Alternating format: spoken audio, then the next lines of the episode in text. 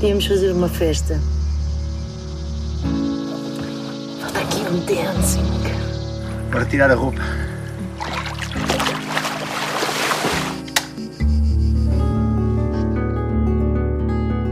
Diário de Otzoga marca o regresso de Maurino Fazendeiro e Miguel Gomes a Cannes.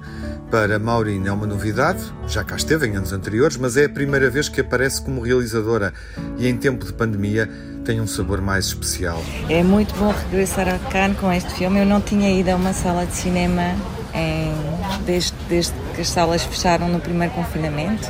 Houve, as salas fecharam, houve um bebê, houve uma rodagem, houve uma pós-produção e, portanto, depois de tanto tempo, voltar a uma sala, pronto, ver o filme é muito bom. Para Miguel Gomes, é um regresso, um déjà vu. Já esteve na quinzena dos realizadores com As Mil e Uma Noites. É, é um bom déjà vu. Sinto-me em casa.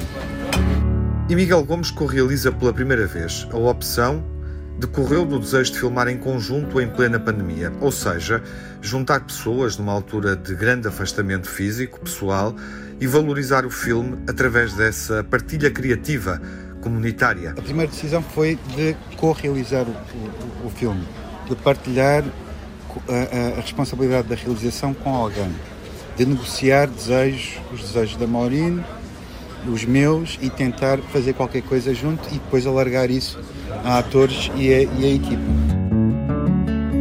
Este é um filme anti-pandemia, foi rodado em agosto, o Otzoga é agosto ao contrário. Foi rodado em plena pandemia, com uma equipa de cinema testada e a viver na mesma casa.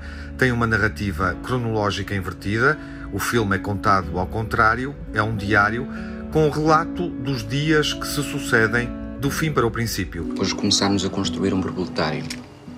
Já não me lembro quem teve a ideia e não me parece que vai correr bem. O ambiente está pesado desde ontem.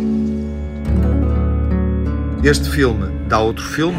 Nunca chegamos a montar o filme na ordem cronológica das coisas. Pensámos nisso, mas nunca chegamos a fazê-lo. Acho que o espectador é que depois de ver o filme pode fazer outro filme e remontar o filme ao contrário. Mas eu acho que há dois filmes. Ou seja, há um filme a andar para trás, não é? Que é aquilo que vemos no, no ecrã, mas também ao mesmo tempo há um filme a andar para a frente no sentido inverso, no sentido do tempo normal, que corresponde àquilo que se passa na cabeça do espectador. Porque uh, eu acho que não é preciso ser nenhum gênio, sinceramente, porque o filme é bastante simples para fazer essa operação, ou seja, para reformular, uh, para inverter a ordem do filme. Diário de Otzoga, um filme com a cronologia invertida, porque a nossa percepção do tempo mudou.